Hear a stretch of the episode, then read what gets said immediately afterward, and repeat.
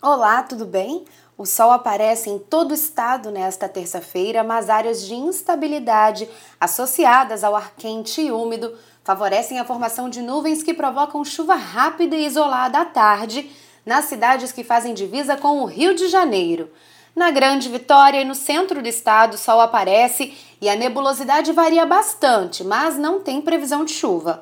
No norte capixaba, o ar continua seco e inibe a formação de nuvens, mantendo o tempo firme e ensolarado. Mudanças no tempo devem acontecer somente na sexta-feira. Acompanhe mais notícias sobre o tempo na programação da TV Vitória.